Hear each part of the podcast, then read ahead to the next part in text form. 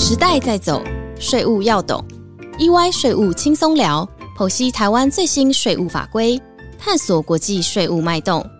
跟着 EY 税务轻松聊，轻轻松松掌握税务大小事。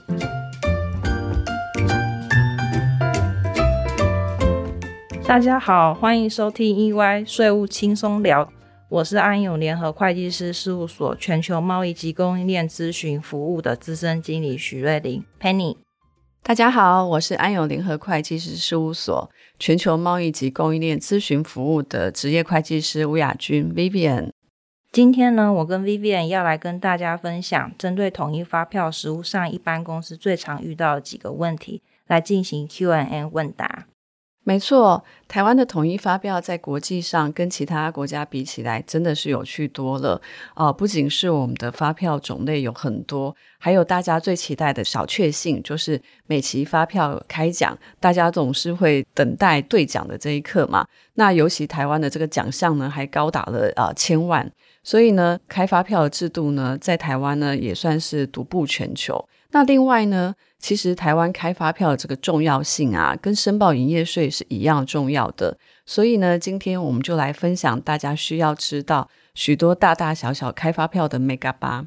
那首先，Penny 公司什么时候要开立发票呢？好，这个问题的答案会依不同的产业而有所不同。原则上，公司销售货物或劳务时，应按营业人开立销售凭证实现表里规定的时间点来开立统一发票。并将发票交给买受人。举例来说，大家最熟悉的买卖业与制造业而言，依照营业人开立销售凭证实现表里的规定，原则上应于发货时开立统一发票给买受人。但如果发货前已经收到款项部分，这时候应就收到款项的部分先行开立统一发票。另外，如果买卖双方是以书面契约约定销售的货物，必须经由买受人承认才能生效的时候，则需买受人于承认时开立统一发票。那么，Vivian 说到买卖业，现在的消费时代已经跟以前不一样了。以前大家普遍都去实体店面进行购物，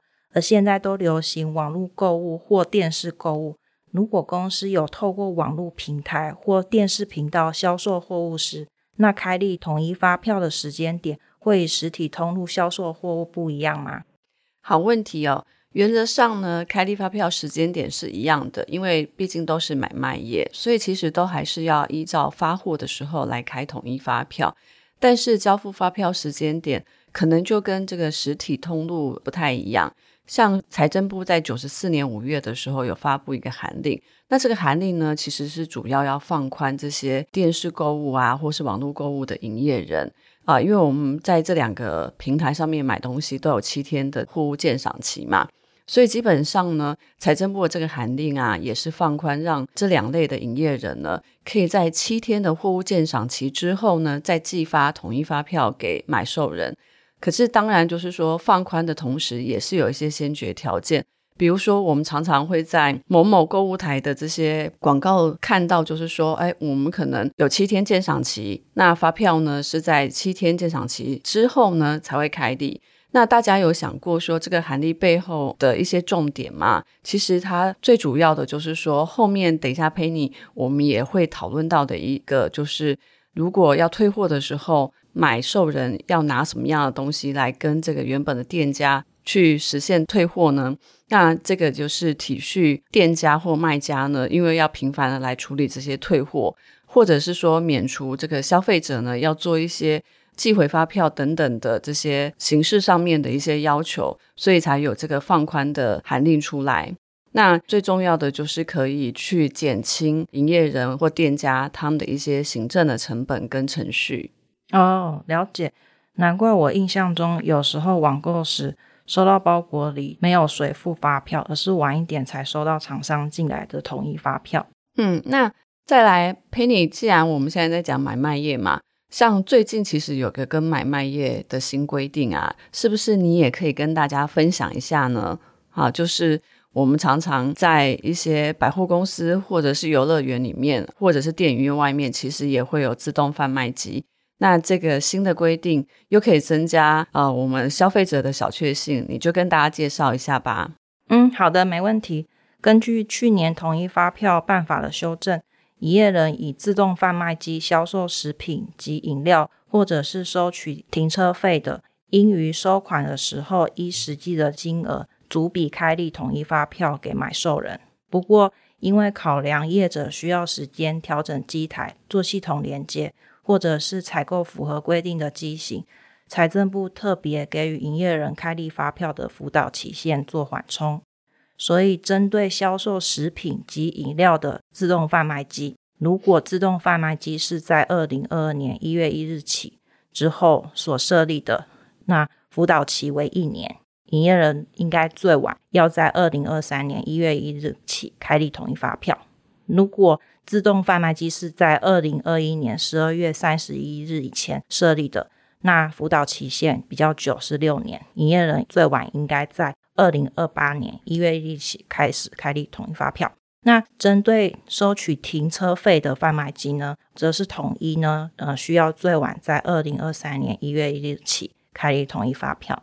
哦，了解。所以虽然我们有看到这个新闻，但其实最快也要等到二零二三年的一月一号之后，才会在自动贩卖机收到发票，对吗？是的。好，谢谢。那。我们说完了买卖业啊，针对这个统一发票开立的时间点，佩妮是不是也可以再举几个其他的产业例子让大家了解？好的，没问题。其他产业，例如劳务承揽业，应于收款时开立统一发票给买受人。另外，像营造业、建筑业及工程业等，我们通称包作业，则需依照工程合约里所记载每期应收价款的时间点。分别开立统一发票给买受人。简单来说，假如一份工程合约总价为九十万，合约里约定分三个阶段收款各三十万，则公司需于三个阶段应收价款的时间点，分别开立统一发票给买受人。所以在这里特别提醒包作业者，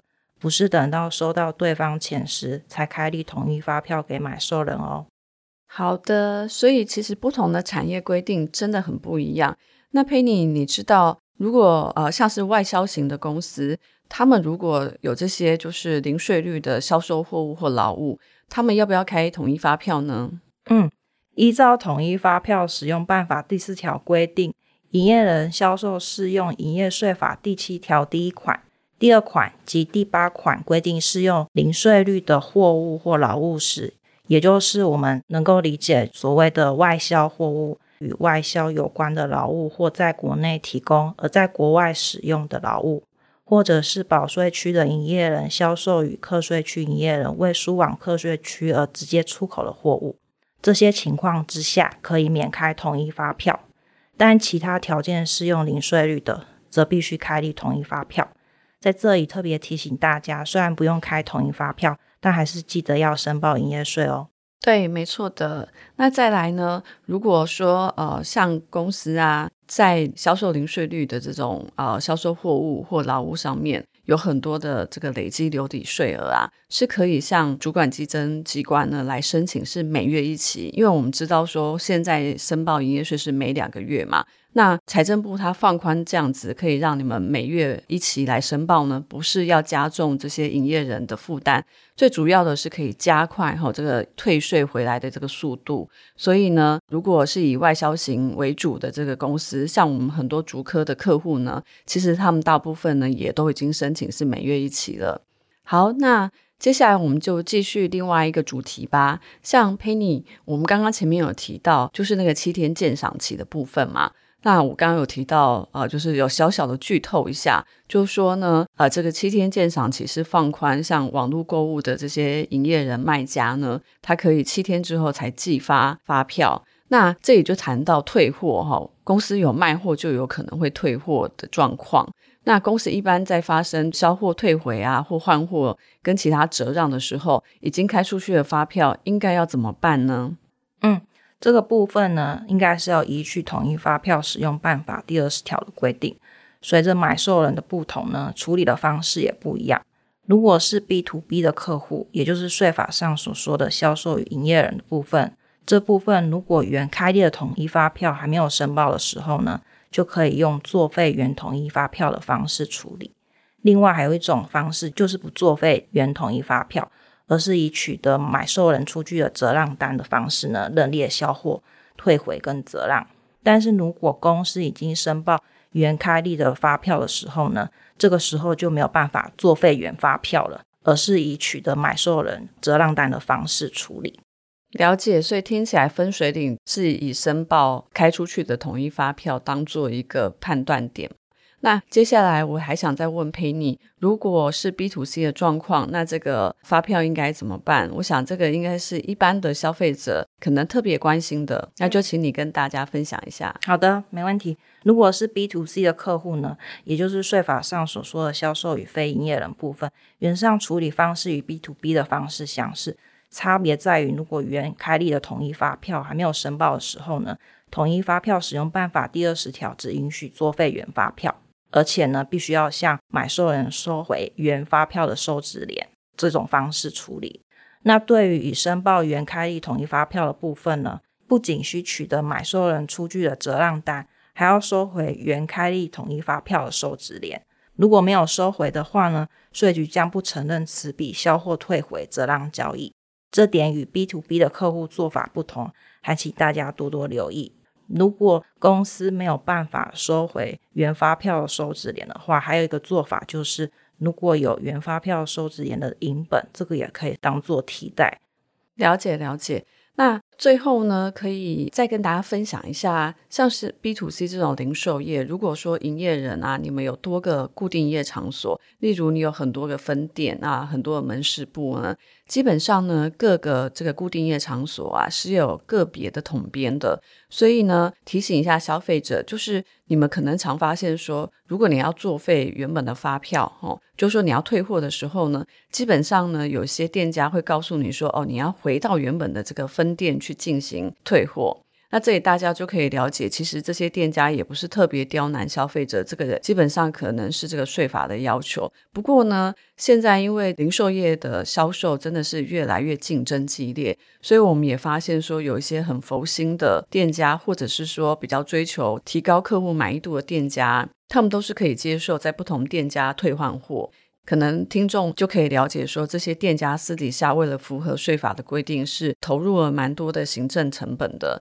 所以让我们可以继续鼓励这些佛心的店家。那么最后提醒大家，嗯，如果你有员工出差搭乘大众运输工具而取得类似像火车、高铁、客运这些收据票根，虽然这些纸本呢，它不是统一发票的扣抵联。可是，其实这些收据及票根呢，其实它都已经有内含营业税了。所以，根据税法的规定，这些凭证也是可以拿来扣抵营业税的哦。